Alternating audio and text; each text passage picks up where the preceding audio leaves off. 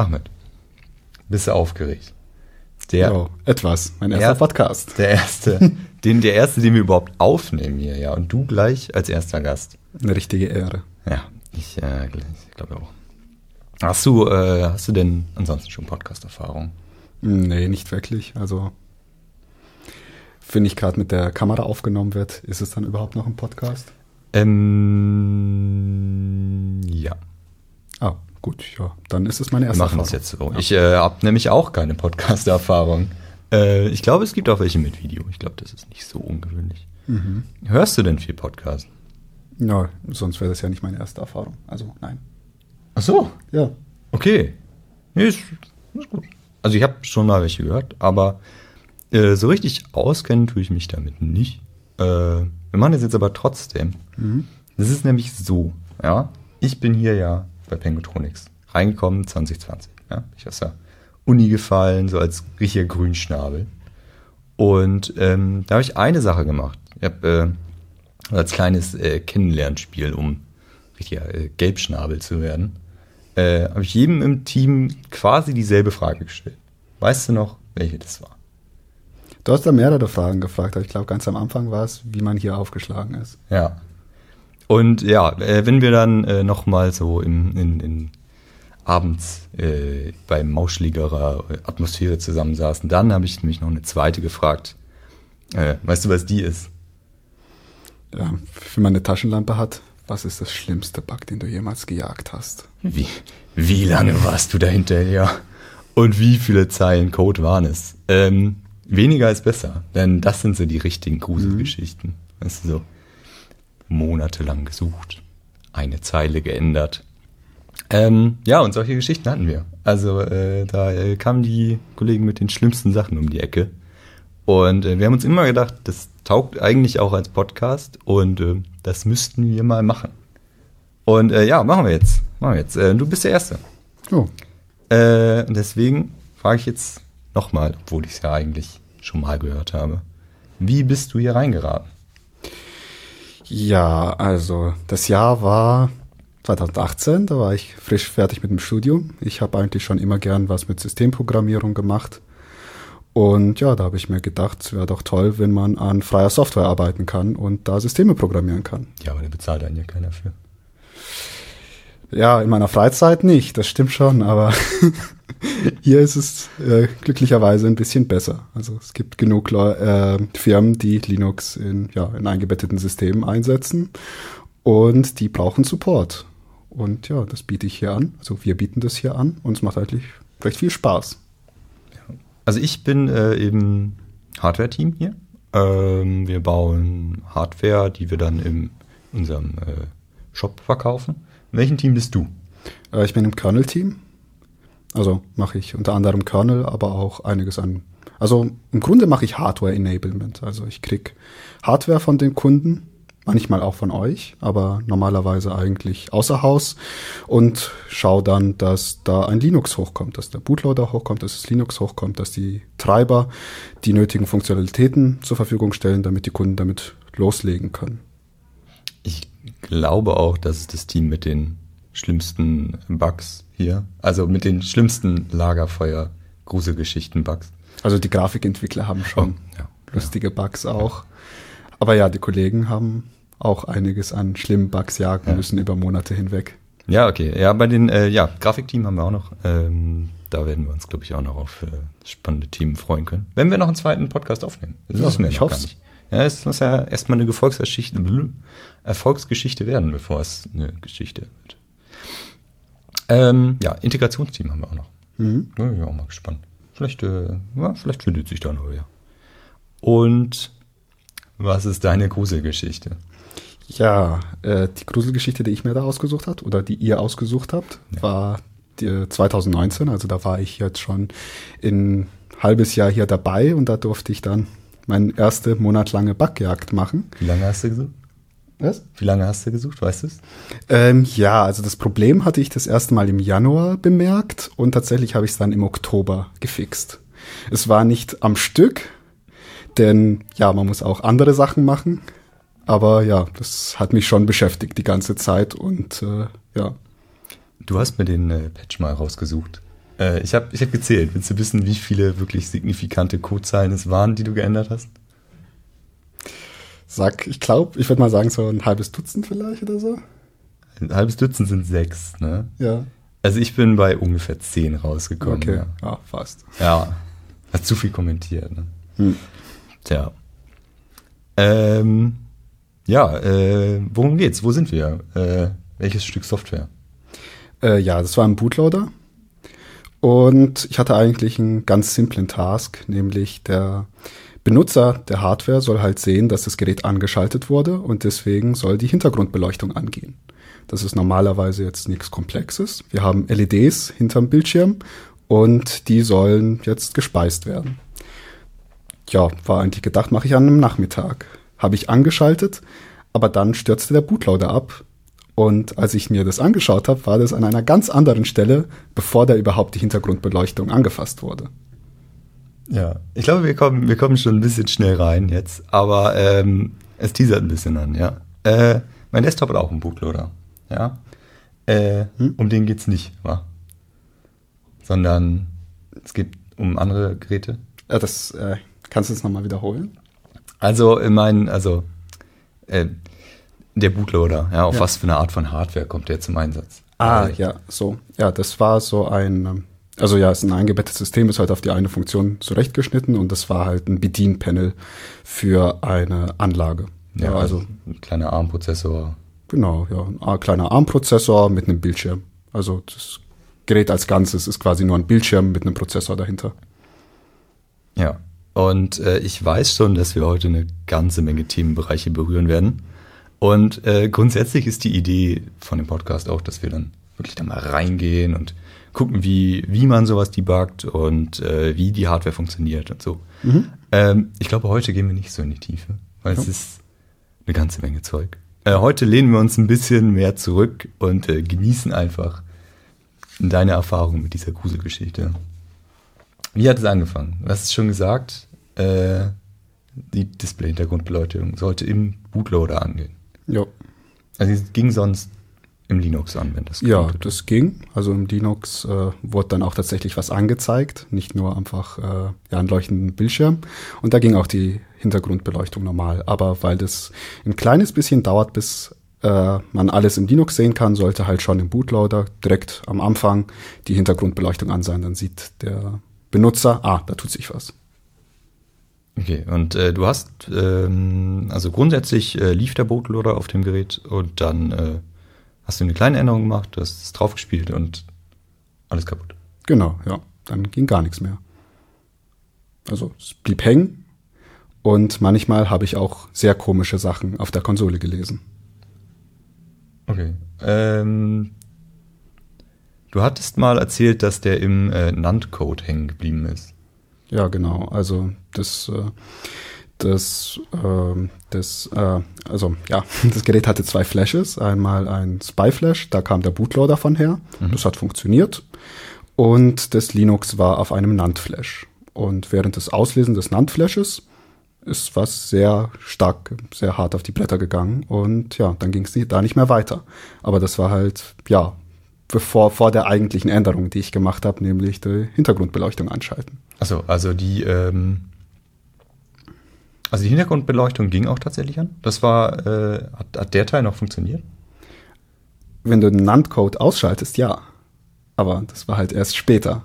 Also schon alleine dadurch, dass er da war, aber nicht lief, hatte das Auswirkungen auf Sachen, die davor kamen. Okay. Okay. Ich glaube, das wird noch relevant. Ich, äh, ich glaube, das wird noch relevant. Wie ging es denn eigentlich weiter? Also, es, es war so, ich, ähm, du, hast, du hast das Gerät gekriegt. Hat sich, äh, hat sich hardware-technisch irgendwas geändert? Oder? Ja, das sollte ich natürlich noch dazu sagen. Ja. Also es war neue Hardware. Also ich hatte das schon seit ein paar Wochen auf dem Schreibtisch, aber das war halt noch nicht so erprobt wie die Hardware davor. Und die neue Hardware hatte ein Redesign. Also das Board wurde redesigned, es hatte mehr Speicher, ganze 512 Megabyte jetzt. Vorher waren es nur 256. Und ja, wenn es jetzt sich komisch verhält und mit der alten Hardware über Jahre eigentlich keine Probleme waren, ja, da war natürlich der erste Gedanke, liegt es vielleicht an der Hardware? Nein, das ist immer die Software schuld. Als äh, Vertreter des Hardware-Teams kann ich dir sagen, es ist immer ein Softwareproblem. Ja, ich sag noch dazu, dass ich versucht habe einzugrenzen, wo das Problem passiert. Da habe ich dann halt in ganz, äh, ganz faul überall so Printfs reingemacht, also dass ich da ausgebe, wo bin ich gerade. Und als ich das gemacht hat, ist das Problem verschwunden. Das macht natürlich stutzig. Wenn ich mir das Problem anschauen will, dann verschwindet's. Und bei solchen Effekten ist manchmal auch die Hardware schuld, besonders wenn es um Speicher geht. Also äh, über welche Integrationsebene reden wir? Also es ist nicht so, dass sie jetzt halt quasi einen Raspberry Pi genommen haben und das ist alles quasi fertig drauf und dann stecken sie es auf dem Board, sondern es ist äh, wirklich so, dass sie selber quasi ihre, ihren RAM angeschlossen haben. Genau, ja. Also man kauft einen, also nicht wir, also der Kunde kauft den RAM ein, kauft einen Prozessor ein, hat ein Board designt, hat beides draufgetan. Und wenn man diese Integration selbst macht, dann ist man halt auch selbst dafür verantwortlich, dass man die Timings richtig hat, nämlich dass der Prozessor und der RAM-Baustein aufeinander abgestimmt sind, damit es funktioniert. Also es äh, könnte in diesem Moment jetzt noch alles verkehrt sein. Ja, also es verhält sich sehr komisch, da muss was Grundlegendes falsch sein. Okay. Und äh, was hast du gemacht? Du hast erzählt, äh, Printcast, äh, also Print, also Textausgabe hast du gemacht, ja? Ja. Wo geht die denn überhaupt hin? Die kommt auf eine Konsole. Also da ist eine Serielle angeschlossen. Das sind einfach zwei Leitungen, einmal in die eine Richtung, einmal in die entgegengesetzte Richtung. Und da wird dann Bit für Bit rausgeschrieben, Buchstaben. Und, ähm, und äh, Bit für Bit, das heißt, äh, das ist jetzt auch ein Prozess, der tatsächlich echte Zeit dauert beim, beim Ausgeben quasi. Ja, genau, ja. Äh, ja, okay. Dann äh, das ist ein Timing-Problem. Ja, ja, hätte ich jetzt in, unterm Kernel auch gesagt. Aber die Sache ist, es, es war halt sehr früh, früh im Bootloader. Und es ist ein Single-Core-Prozessor. Also wir haben nur Code, der auf einem einzelnen Prozessor läuft. Und wenn das Linux läuft und man verschiedene Prozesse hat, dann will man natürlich Multitasking machen. Aber im Bootloader, wenn es halt wirklich nur darum geht, jetzt das Linux zu starten, wird halt oft kein Multitasking gemacht, sondern es läuft nur der eine Task äh, los und dann passieren die Sachen halt hintereinander. Also der NAND-Flash wird äh, eingerichtet, danach wird dann zum Beispiel das Netzwerk aufgesetzt und das läuft halt hintereinander. Mhm. Und ein Timing-Problem ist ja, wenn eine Komponente auf was anderes wartet, aber zu früh äh, losläuft. Also man, also es wird nicht lang genug gewartet. Aber auf was würde er dann hier warten? Das ist halt die Frage. Also es muss ja eine andere Komponente geben, auf die eigentlich gewartet werden sollte, aber es nicht tut. Das, ja, tatsächlich habe ich mir dann gedacht am Anfang, also es NAND und NAND benutzt Direct Memory Access.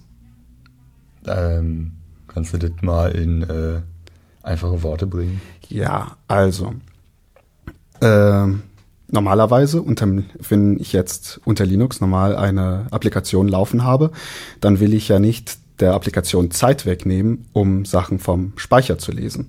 Und deswegen haben moderne Prozessoren oft die Möglichkeit, dass man solche Sachen im Hintergrund macht. Da hat man dann eigenständige Hardware-Einheiten, die nichts anderes machen, als Bits durch die Gegend zu schieben. Und wenn sie dann fertig sind, dann sagen sie dem Prozessor, ich bin fertig, und dann kann der Prozessor auf diese Daten zugreifen. Und das wird tatsächlich gemacht für den NAND wir haben zwar nichts anderes zu tun in der Zeit, aber es ist trotzdem effizienter, dass wir dem Land einfach sagen, ja, schreib mal hier die Daten rein und dann fragen wir die ganze Zeit den Land, bist du fertig, bist du fertig, bist du fertig, bis er sagt, ich bin fertig und dann geht's weiter. Und da kann was schiefgehen? Ja, wenn wir jetzt nicht genau schauen, ob der NAND fertig ist, könnten wir vielleicht falsche Daten lesen vom NAND sollte eigentlich in der Zeit noch kein Problem sein, denn wir starten das Linux ja nicht. Wir setzen den NAND nur auf. Aber mit DMA kann man alles Mögliche kaputt machen. Also wenn ich das DMA falsch einstelle, dann überschreibe ich mich selbst. Also dem, die, die, die Software. Ja, genau. Die DM, dem DMA ist es egal. Dem kriegt gesagt, er soll Bits von der Stelle zu der Stelle schieben. Und wenn ich da die Adresse falsch angebe, wo Sachen landen sollen, könnte ich mich auch damit selbst kaputt schießen. Also ich, der Bootloader in diesem Fall. Okay, also äh, wo sind wir? Also wir haben, wir haben ein Board, das ist äh, neue Hardware. Du hast einen Bootloader drauf gehabt, der tat. Ja. Du hast äh, das Backlight angemacht. Ja. Bootloader kaputt. Genau. Äh, Fehler ganz woanders. Ja. Was hast du dann gemacht? Ja, also wie gesagt, ich habe mit printfs geschaut, wo genau passiert ist. Und das Problem ist zwar, umso näher ich mich an der Stelle genähert habe, wo das ist, dann ging das Problem weg, aber ich konnte wenigstens rausfinden, ah, okay, ich darf keine printfs in diesen Bereich hinzufügen. Und dieser Bereich war halt im NAND-Code. Also ist, denke ich erstmal, okay, das scheint irgendwas mit tatsächlich mit Non-Timing zu tun haben. Aber ich habe halt immer noch im Hinterkopf, äh, Hinterkopf bewahrt, ja, wir haben auch gerade ein Hardware-Redesign gemacht. Vielleicht liegt es tatsächlich am RAM. Ja, und da habe ich dann erstmal gesagt, das sind die Probleme. Aber wie es halt so ist, gab es gerade wichtigere Sachen. da habe ich erstmal die wichtigeren Sachen vorbeigemacht, denn ich hatte tatsächlich nur diese eine Konfiguration, wo es auftrat. Und da war, ja, und die bisher ist kein anderer da reingelaufen. Das habe ich dann zur Seite gelegt, damit ich das ja nicht kaputt mache. Habe mir notiert, welchen Compiler ich benutzt habe. und habe erstmal die anderen Sachen gemacht. Äh, und ja, wenn ich die fertig hatte, dann sollte ich mir dieses Problem wieder anschauen. Also du hast durchaus an, an dem Bootloader weitergearbeitet für das Board, aber einfach das Backlight nicht angeschaltet, oder was? Ja, genau. das hast du vorher nicht erzählt. Das ist ja schrecklich. Also wir waren noch in der Entwicklungsphase, also da ist es halt auch gut, dass äh, mehr Leute in diese Probleme reinlaufen, damit man halt auch besser versteht, woran es liegt. Also bei anderen Projekten handhabe ich das auch gerne so. Wenn ich eine Warnung habe, ja, dann soll die Warnung da bleiben. Es erinnert alle, hier gibt es ein Problem. Und wenn jemand in anderen Situationen da reinläuft, dann hat man halt Informationen darüber. Also, solange es noch in Entwicklung ist, ist es okay, dass manche Sachen nicht gehen. Ja, aber ja, irgendwann, irgendwann hast du es heile gemacht. Sonst, sonst wären wir nicht hier. Ja, genau. Irgendwann habe ich es heile gemacht. Im Monat danach hatte ich dann die Sachen, die ich davor machen sollte, fertig. Und dann habe ich mir halt das, das erste Mal angeschaut. Äh, also richtig angeschaut. Da haben wir dann so eine kleine Konferenz einberufen. Jeder hat mal was dazu gesagt aus dem Kernel-Team. Wir haben auch ein paar Grafiker dazu geholt, damit sie nicht ausgeschlossen sind. Und die hatten eigentlich auch ganz gute äh, Sachen, was sie da gesagt haben. Also bei Grafik haben sie halt viel auch mit Speicherbandbreite und so zu tun. Und ja, da hatten wir dann so paar Sachen äh, aufgeschrieben. Liegt es vielleicht an den Caches? Also zwischen dem Hauptspeicher und dem Prozessor haben wir Caches. Und da können Daten drin liegen. Aber man muss halt aufpassen, wenn man zum Beispiel DMA macht, dann geht das DMA direkt in den Speicher und nicht in den Cache. Also muss man an bestimmten Stellen die Caches einfach äh, leerräumen, bevor man dann wieder aus dem Speicher liest. Kann es vielleicht sein, dass wir da irgendwo was falsch machen oder generell irgendwas mit Caches falsch machen? Und da kam auch der erste Mal die Idee, liegt es vielleicht an Spekulation? Das ist eine schlechte, schlechte Finanzthematik, äh, ja. ja, äh, fast. Also wenn man Caches hat, will man die Caches ja auch füllen und am besten füllt man sie, bevor man sie braucht. Deswegen spekuliert der Prozessor, was könnte als nächstes laufen und versucht es schon im, in der Vorzeit in den Cache zu laden, so dass es, wenn dann soweit ist, ja, dann ist es dann schon da. Aber da hat man dann halt das Problem, wenn man eine Abfrage hat, ist jetzt eins, ist jetzt x gleich eins dann gibt es ja eigentlich zwei Pfade und dann muss der Prozessor spekulieren. Er schaut, was findet er wahrscheinlicher und dann an der Stelle liest er. Das sollte eigentlich alles gut funktionieren, aber ja, wenn er sich vertut und dann irgendwo anders noch was falsch ist, könnte es sein, dass wir dann kaputte Daten irgendwo haben. Normalerweise werden sie verworfen, bei uns vielleicht nicht. Also das war halt sehr viel äh, ja, es war einfach Brainstorming. Was fällt einem ein, was da dafür sorgen könnte? Und dann haben wir dann halt versucht, diese Probleme, äh, ja, diese Möglichkeiten durchzugehen und zu schauen, könnte es das sein. Aber bei populären Prozessoren ist doch noch nie irgendwas schiefgegangen mit spekulativer Ausführung, oder? Naja, im Jahr davor, glaube ich, war das, dass dann die Probleme mit Meltdown und Spectre veröffentlicht wurden. Ja. Ähm, ja, aber. Ich glaube, das ist, das ist heute nicht Thema, aber ja. das, also, äh, äh, wer hat das eigentlich rausgefunden? Die, die Person, die, die hole ich mir auch noch hierher, glaube ich. ja, äh, wo sind wir? Ähm, ihr habt Hypothesen gehabt. Ja. Äh, Cache ist kaputt. Spekulation äh, und so. Ja. Hast du das gemacht? Ja, das mit der Spekulation klang eigentlich ganz gut, denn äh, das Szenario war, äh, wir haben ja einen ARM-Prozessor und nicht alles, was man im Adressraum hat, ist tatsächlich Speicher, sondern man hat auch Geräte, zum Beispiel den NAND. Wenn man mit dem sprechen will, dann spricht man mit denen wie als wäre er Speicher. Also man geht an die Adresse, schreibt einen Wert rein, der NAND bemerkt's, schreibt an die andere Adresse einen Wert rein und dann liest man von dieser Adresse. Was wäre, wenn der Prozessor in den NAND-Bereich spekuliert? Dann liest er keinen Speicher, sondern er macht irgendwas. Vielleicht liest er an irgendeiner komischen Stelle und dann, ja, ist der NAND irgendwie beleidigt und denkt sich, okay, jetzt zerschieße ich ihm den Speicher. Ach so, kommt der, äh, kommt der NAND-Bereich überhaupt in das ganze Thema mit rein? Ja, also das hängt halt im NAND-Code und der NAND-Code macht Sachen mit dem NAND-Bereich. Ja. Vielleicht spekuliert er ja, warum auch immer, in den NAND-Bereich. Also, also verspekulieren tut er ja die ganze Zeit. Das geht ja nicht anders, denn ja, also irgend, also er hat eine Abfrage, dann muss er sich für was entscheiden. Sonst, sonst wäre es keine Spekulation. Sonst ja, okay. äh, kannst du das einfach. Äh, genau. Ja, so wird es sein. Ja. ja. Ja, und da wollten wir uns das mal anschauen. Also liegt es vielleicht an, daran, dass wir uns im NAND-Bereich oder irgendwo spekulieren und dass das komische Effekte hat. Und ja, da habe ich dann auch das erste Mal Code geschrieben dafür, aber hat leider nichts gebracht. Ja, also ähm, man kann dem, man kann der Einheit, die da die Spekulation macht, das ist der Instruction Prefetcher, man kann dem sagen, hier darfst du hinspekulieren, hier darfst du nicht hinspekulieren. Also das sagt man nicht so ganz explizit. Man sagt, diesen Bereich darfst du nicht ausführen. Und wenn du dann einen Bereich als nicht ausführbar markierst, wenn er sich dahin spekuliert, dann sieht er, ah, ich darf nicht ausführen, dann mache ich da nicht weiter. Ja, das Problem ist, du kannst nicht wirklich schauen, ob du das für, äh, also für so den NAND-Bereich richtig gemacht hast. Also, ja. Das mit dem, mit dem Ausführen, Verbieten für bestimmte Speicherbereiche, das, also, das macht man ja auch allgemein, wenn du wenn, wenn du einen Browser hast und äh, der holt sich jetzt äh, eine HTTP-Seite aus dem, nee, HTML-Seite aus dem Internet, ja. dann packt er dir einen Speicherbereich, die halt als, den würde ich jetzt besser nicht ausführen, markiert ist. Genau, ja. Also den, den äh, kann man lesen und äh, schreiben, aber nicht ausführen.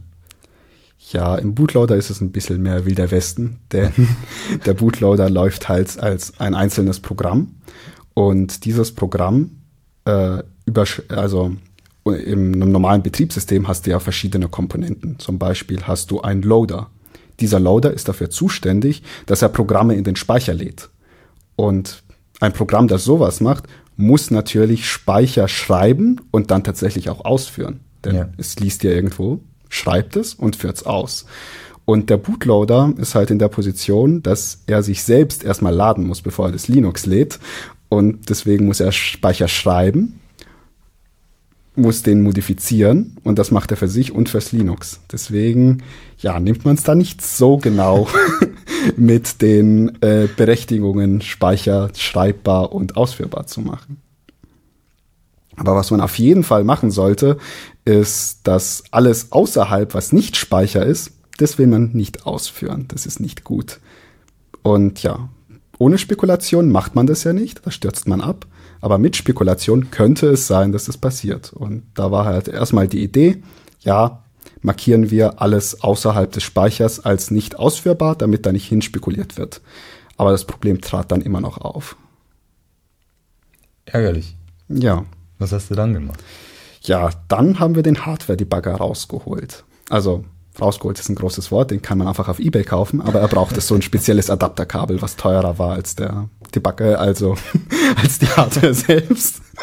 aber als wir dann die bestellt haben, dann konnten wir halt mal mit dem Hardware-Debugger draufschauen und ja, versuchen zu verstehen, was passiert denn eigentlich genau beim Abstürzen.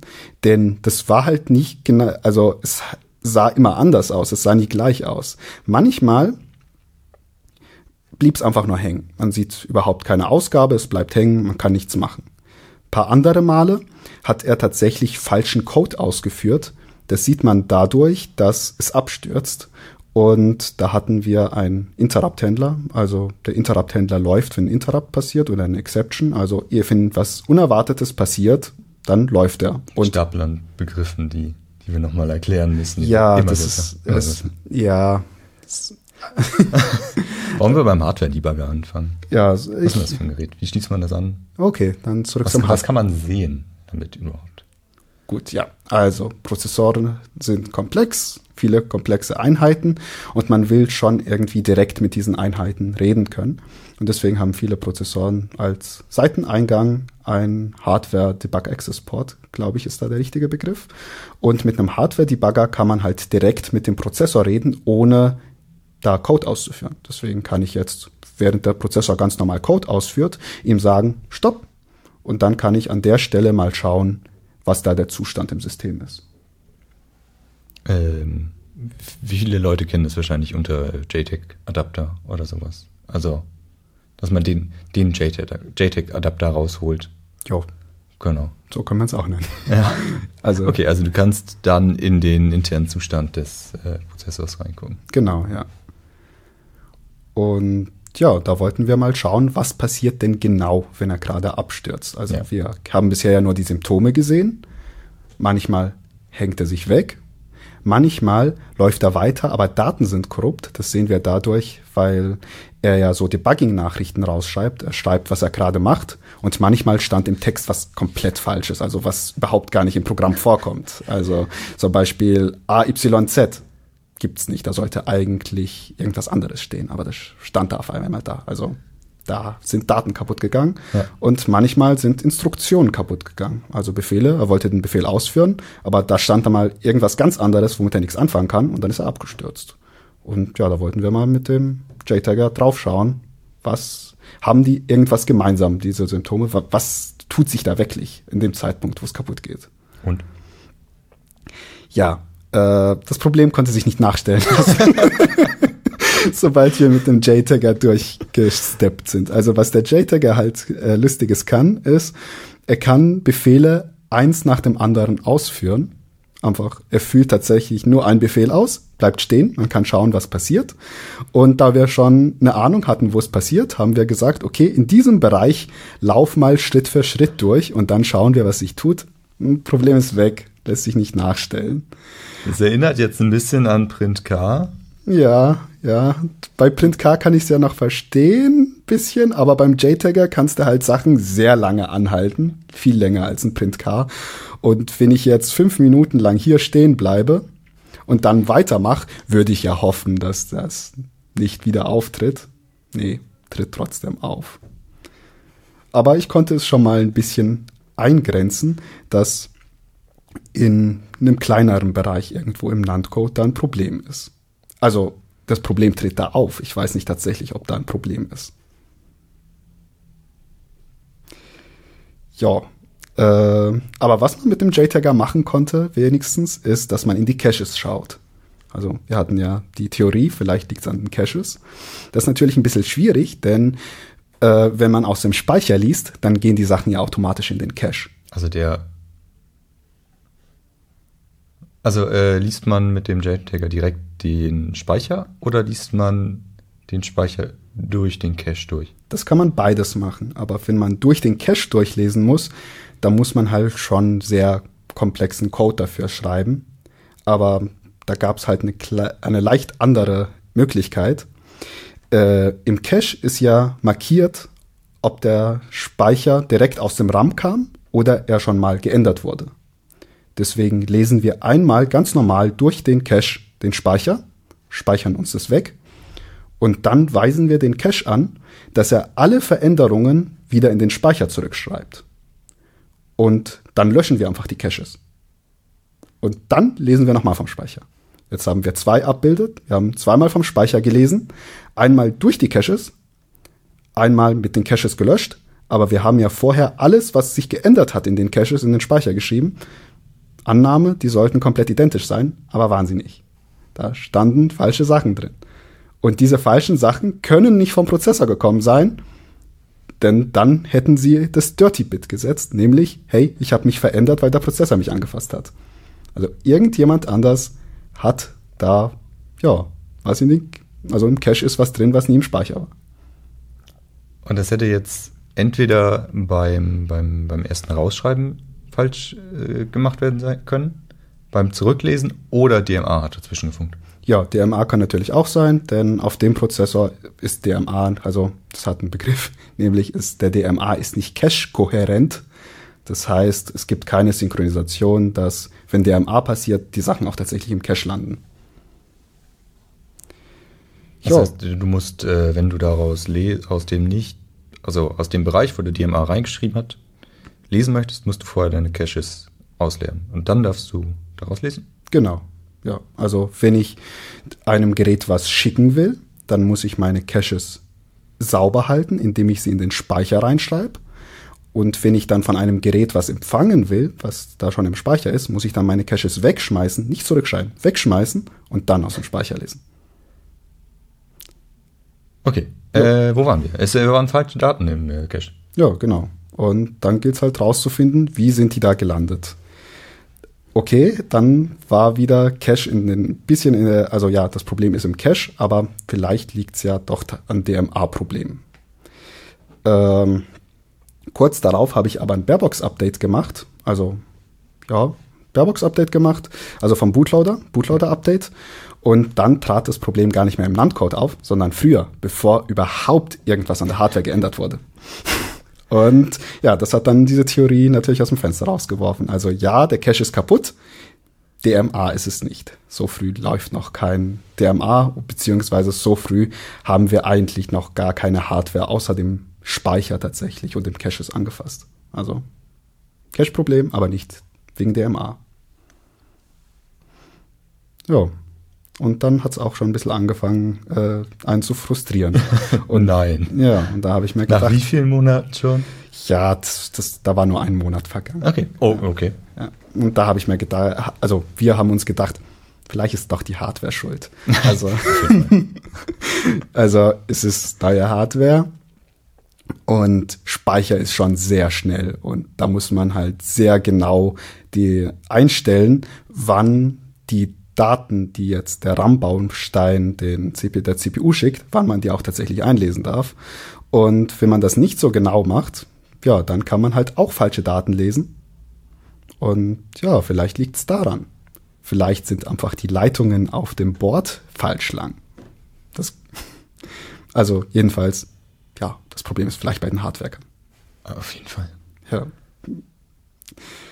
Was äh, hast du gemacht, um, um herauszufinden, ob es wirklich so ist? Ja. Oder, oder was passiert ist. Also wir hatten ja noch ein paar andere Ideen, zum Beispiel das mit dem Execute Never und so. Also habe ich da erstmal Patche gemacht für die anderen Probleme, auch wenn sie das Problem nicht gelöst haben. Es waren trotzdem potenzielle Probleme, wo wir da reinlaufen konnten. Und ja, da haben wir die äh, Errata-Sheets von den Herstellern durchgeschaut. Also die Hardware ist komplex, da gibt es Fehler drin. Und wenn diese Fehler gemeldet werden, dann wird natürlich, also oft gibt es dann ein Errata-Sheet und da steht dann drin, ja, dieses Problem kann in diesen Situationen auftreff, äh, eintreten und so repariert man das. Und da gab es auch ein paar neue dabei, die wir nicht auf dem Schirm hatten, die auch sogar tatsächlich in Linux noch nicht, äh, noch nicht äh, workarounded waren. Dann haben wir die mal eingebaut, die äh, Fixes dafür, aber hat nichts gebracht. Und ja, dann hieß, äh, dann wollten wir noch mal schauen auf die äh, ob das vielleicht tatsächlich ein Bordproblem ist. Also was wir halt als Softwerker machen können, wir können Stresstest laufen lassen. Der liest dann die ganze Zeit vom Speicher, schreibt in den Speicher und schaut, was er geschrieben hat, kann er das genauso zurücklesen. Und er spielt dann auch ein bisschen mit der Frequenz vom Speicher, so dass er halt vielleicht eher in die Situation kommt, dass was kaputt geht. Okay, also wenn es bei den paar Bytes auftritt, die Barebox groß ist, dann sollte es erst recht auftreten, wenn du halt so einen Stresstest machst. genau. wirklich mal.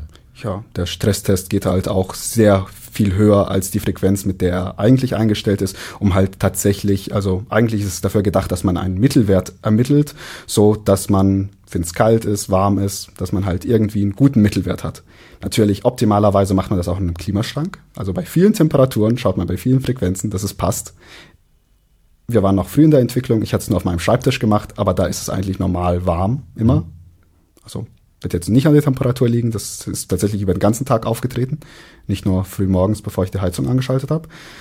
Und ja, Stresstest läuft. Vielleicht ist es halt aber trotzdem ein Problem, dass wir nicht mit einem Stresstest sehen. Deswegen äh, ja, haben wir die Hardwareentwickler gefragt, dass sie doch mal schauen, ob sie dann da nicht was finden, dass da vielleicht zum Beispiel eine Spannung einbricht, warum auch immer zu der Zeit, wo es auftritt. Ja, äh, leider kam dann zurück.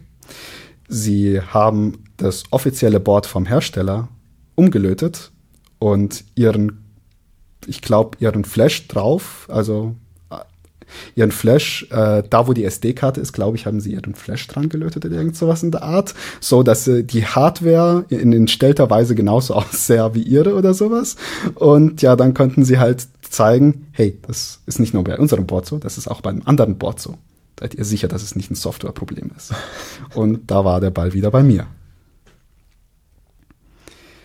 Ja, und äh, mit den äh, Erkenntnissen, dass das Problem auch auf dem Board vom Hersteller nachstellbar ist, waren wir eigentlich an dem Punkt, ich war eigentlich fester Überzeugung, dass äh, also wenn wir was komisch machen, dann machen es doch alle komisch. Also ich habe den Code komplett durchgelesen, ich habe ihn verglichen mit anderen Projekten und andere, ja, andere Bootloader-Projekte. Also ja, ich habe ihn mit U-Boot verglichen, ich habe ihn mit Linux verglichen und eigentlich sieht's ja richtig aus, was wir da machen.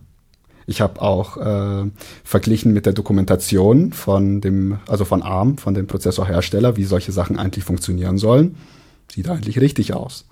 Und da wir das jetzt auf andere Hardware nachstellen konnten, habe ich mich dann dran gemacht, das Problem so weit zu isolieren, dass man das auch mit der Software vom Hersteller nachstellen kann. Also der Hersteller hatte ein bisschen älteren Bootloader, also ich glaube, das war ein U-Boot 2017 oder so. Und ja, da wollte ich es halt mit U-Boot 2017 nachstellen, um ihm zu zeigen, ja, hey, das Problem tritt auch bei euch auf. Seid ihr sicher, dass ihr nicht irgendwie ein Erratum habt, das das verursachen könnte? Ja, da, das war halt, ja, das war schon ein bisschen spaßig, das runterzubrechen. Äh, wie hast du es runtergebracht? Und wie weit? ich habe ein kleines, also das Problem war ja, äh, wenn ich da zum Beispiel ein Printf hinzufüge, war das Problem ja weg. Was macht denn das Printf anders, außer Timing? Es verschiebt Code, der danach kommt. Deswegen will ich Sachen löschen, ohne dass sich die Sachen, die ich nicht lösche, verschieben. Da habe ich ein Programm geschrieben, das dann den Bootloader reinnimmt und dann sage ich, lösch mal diese Funktion. Und dann patcht er das Programm und löscht halt nur diese Funktion und ersetzt sie durch Breakpoints, also durch Instruktionen, die, wenn sie laufen, das Programm stehen bleibt. Aber damit habe ich dann nur den Code ausgeschaltet, der eigentlich nie angesprungen wird. Entweder, weil dieser Pfad wird gar nicht genommen, oder das passiert halt viel später. Also der Code wird eh nicht ausgeführt und dadurch, dass ich ihn halt komplett äh, mit Breakpoints überschreibe, kann ich dem Hersteller sagen, ja, hey, der Code da hinten, der läuft gar nicht, ja, sonst würde also, er. Sonst wäre es in, in den Debugger raus äh, genau, passiert. Ja. ja, sonst hätte wäre der Debugger, äh, also kurz, bev äh, kurz bevor es lief, gab es ein Printf und soweit ist er gekommen und dann li lief er halt in den Fehlerfall und alles andere habe ich dann einfach mit diesem Programm eliminiert. Und dann konnte ich halt auch ganz gut schauen, wo ist denn eigentlich die magische Stelle, wenn ich da einen Breakpoint reintue, dass es weggeht. Und da habe ich dann eine Stelle gefunden, die in der Funktion war, die nie ausgeführt wird. also ja, also wohl doch Spekulation. Denn da soll, der, da kommt er nie vorbei. Ich habe da vor ein Breakpoint gemacht, danach ein Breakpoint gemacht und im Hardware-Debugger habe ich in der Mitte ein Breakpoint gemacht. Das läuft, da läuft er nie rein. Aber ja, wenn ich da an der Stelle was ändere, geht's kaputt. Also du hast äh, äh, wiederholbar, also du, du, hast, du hast ein Stück äh, Software gebaut, und es ist äh, wiederholbar, äh, geht es immer an derselben Stelle kaputt, die nachweislich nie ausgeführt wird. Genau. Und da habe ich mir gedacht, okay, was kann ich da dran ändern, dass es vielleicht äh, funktioniert? Und dann waren zwei Instruktionen, die habe ich einfach vertauscht. Die haben keine Abhängigkeiten aufeinander. Die machen einfach, die, die werden ja sowieso nicht ausgeführt, aber die haben auch keine Abhängigkeiten auf, außer aufeinander. Und dann habe ich sie einfach ausgetauscht und dann war das Problem weg. Also habe ich jetzt zwei Programme, die unterscheiden sich tatsächlich nur Also- in vier Byte. Und Das sie werden in der unterschiedlichen Reihenfolge nicht ausgeführt, ja? Genau. Zwei Programme sehen komplett genau gleich aus. Vier Bytes sind unterschiedlich. Und ja, Und das eine funktioniert, also funktioniert im Sinne von, es äh, läuft. ja, es läuft einfach komplett durch. Aber natürlich, wenn ich da mein Programm drüber laufen lasse, das alles Mögliche wegräumt, dann, ja, dann Funktioniert Äh, äh. jetzt nicht mehr besonders gut. Ja, aber am Ende hatte ich dann noch, konnte ich dann noch ein Printf reinbauen, das da sagt, alles ist gut. Und dieses alles ist gut lief, wenn alles tatsächlich gut war und lief nicht in dem schlechten Fall, wo diese nie ausgeführte Instruktion irgendwie, ja, den Prozessor beleidigt hat. Irgendwas in der Art. Hat es immer dasselbe gemacht, ähm, wenn es äh, gecrashed ist?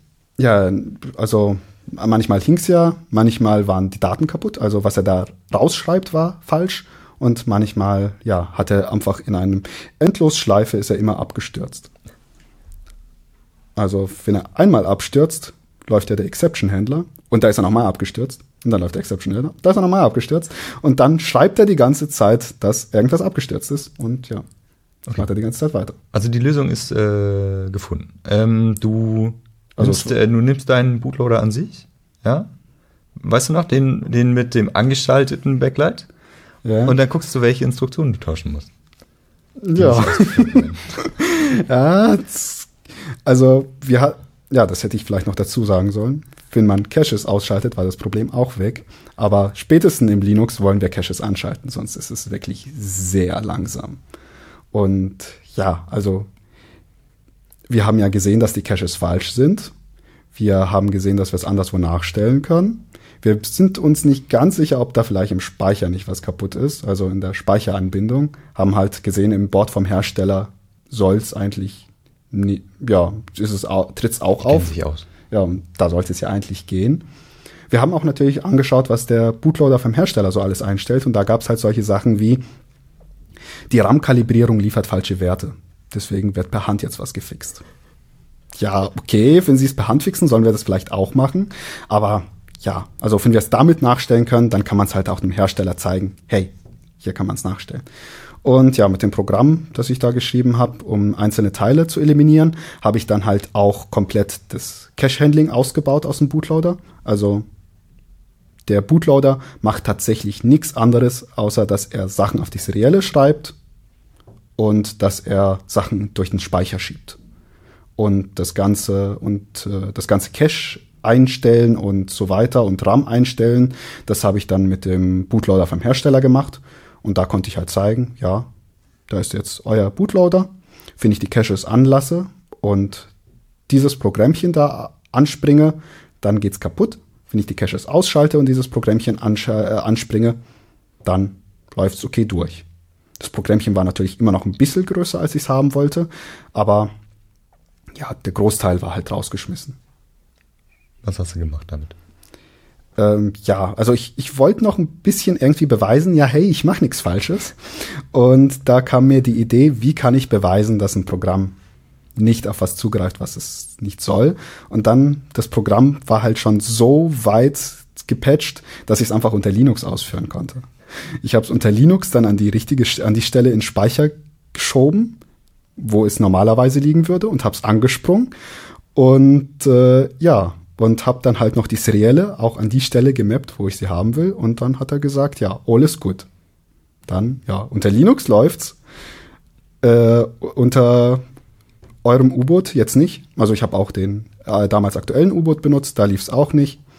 Und ja, mit diesen äh, Erkenntnissen wollte ich dann zum Hersteller gehen und äh, da zeigen, ja, hier dieses Programm, das macht nichts Falsches, das könnt ihr auch verifizieren, aber es geht trotzdem kaputt.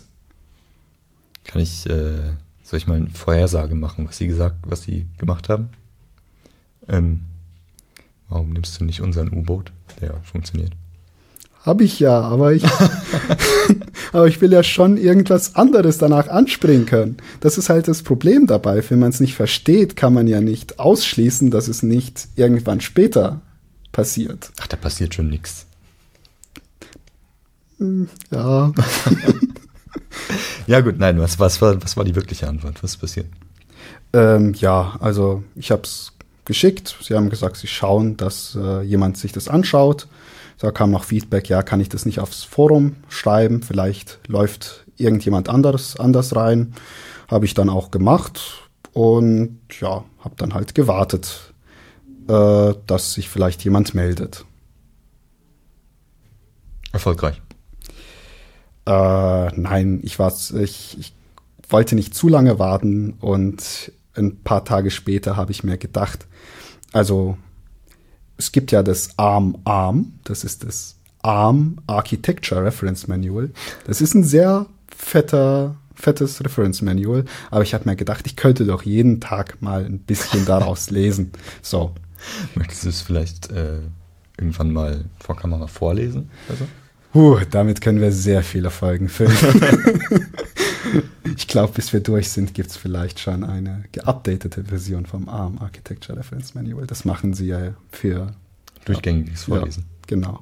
Also die unterscheiden halt zwischen dem ARM ARM und dem ARM TRM. Also das ARM ARM ist halt für die ganze Gruppe an Prozessoren. Für die jetzt hier war das ein ARM V7 Prozessor und das TRM ist dann halt für einen speziellen Prozessor.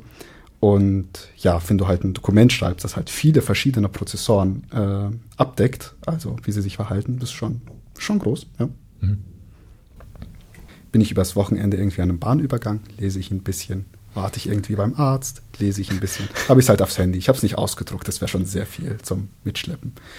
Und ja, habe dann halt gewartet, gewartet und dann habe ich paar Wochen später endlich die Stelle gefunden, die erklären würde, warum es auf die Blätter geht. War sie rot markiert und hat geblinkt? das stand wirklich schwarz auf weiß. Ich kann hier einen Teil vorlesen. The execute never attribute is not checked for domains marked as manager. Therefore, the system must not include read sensitive memory in domains marked as manager because the execute never bit does not prevent speculative fetches from a manager domain. Ja, klingt ein bisschen komplex, aber was da gesagt wird, ist, ja, unsere ganz Annahme ganz am Anfang, dass wir das execute never bit setzen müssen für IO Memory. Äh, ja, das war tatsächlich das Problem, aber da der Bootloader seinen Speicher in ein, oder der Bootloader lief quasi in einem Manager-Domain wo halt diese ganzen Einstellungen überhaupt keinen Effekt haben. Also du kannst Sachen als nur lesbar setzen, ist ihm egal. Du kannst Sachen als nicht schreibbar, also ja, kannst Sachen als nicht ausführbar ersetzen, ist ihm egal. Und ja, das ist doof. Also das ist ein Modus des äh, Prozessors. Genau. An anderer, ja, an anderer Stelle steht, ja, das wird in Zukunft abgeschafft, aber du musst es trotzdem eigentlich so einstellen. Aber ja, das war halt ein, ähm, das ist halt, ja, es war halt eine Sache, die mit dem Sprung von ARM V6 auf ARM V7 ging das halt, hat es halt weiter funktioniert. Aber ja, so wie ich das verstehe, unter ARM V6 musste man eigentlich das nicht machen, damit er nicht dahin spekuliert. Mit ARM V7 war es dann doch nötig. Jo, oder ARM V5. Naja, jedenfalls man hat, ging auf einen neuen Prozessor, der Code hat sich eigentlich weiter verhalten, ganz normal, nur konnte er jetzt in Stellen spekulieren, wo er eigentlich nicht hin sollte. Und der Cortex A7 war halt, ja, ist jetzt nicht so ein neuer Prozessor, aber der hat schon einiges mehr spekuliert als die vorher. Deswegen ist da das Problem aufgetreten. Aber als ich dann wusste, ah, okay, ich muss hier dieses Manager-Domain ausschalten und das Client-Domain benutzen, da konnte ich da dann rausfinden, wo er sich hinspekuliert hat. Und das war ganz lustig, denn der Prozessor hat, glaube ich, bis 4 GB RAM unterstützt. Äh, aber in einem 200, also ja, und er hat sich, wir hatten ja noch 512 Megabyte RAM mhm. und er hat nach dem Ende vom RAM spekuliert. Nämlich in der Stelle, wo eigentlich RAM sein kann, aber bei uns kein RAM war. Und ja, also gilt es nicht nur alles, was nicht RAM ist, als zu markieren als Execute Never, sondern man muss tatsächlich auch den Bereich vom RAM, der gerade nicht für RAM benutzt wird, als Execute Never markieren. Das hatten wir schon gemacht, aber man muss halt in die Client-Domain. Das ist ein sehr unspektakulärer Patch. Also an der einen Stelle steht da Set Domain Manager. Nein, da soll Set Domain Client drin stehen. Jo. Jetzt, da ich es wusste, habe ich natürlich geschaut, macht es Linux richtig? Ja. Macht es Barebox richtig? Nein. Macht es der U-Boot vom Hersteller richtig? Nein. Macht es Okay. Upstream-U-Boot richtig? Nein. Obwohl, okay, das gleiche Problem hatten Leute mit einem anderen Prozessor gehabt.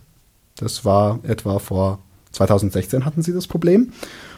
Und leider haben sie es nur für ihren bestimmten Prozessor repariert. Obwohl, ja, obwohl es, also an einer generischen Stelle wird es eigentlich eingestellt. Im U-Boot jetzt. Ja. Genau, ja, in einer generischen Stelle wird es im U-Boot eingestellt. Aber sie haben es leider nur als quasi als Fix-Up bei sich dann wieder zurechtgebogen. Also in ihrem äh, U-Boot-Fork? Oder Äh, ist das. nee, äh, das haben sie tatsächlich auch Mainline gebracht, aber halt nur für ihre Art Prozessor. Da hat leider nicht die richtige Person draufgeschaut, um zu sagen, soll das nicht eigentlich jeder brauchen? Äh, warum sind sie damit davon gekommen? Puh, also da habe ich jetzt nicht die äh, Ah, okay. Mailinglisten gelesen, aber Ah, nee, nein. Äh, warum ist äh, U-Boot auf allen Prozessoren damit äh, davon gekommen? ah, so meinst du das? Ja. Ha, ja, also er hat vier Mega, also der Barebox, aber auch der U-Boot lädt sich eigentlich immer an den Ende vom Speicher, so dass er dem Linux nicht im Weg steht. Dann kann das Linux halt ganz viel Speicher am Stück haben. Also am Ende des echten physikalischen Genau. Speichers, aber dahinter kommt noch ein Bereich, wo Ja, noch mehr Speicher sein könnte, aber es kommt halt drauf an, wie groß dein RAM-Baustein ist. genau.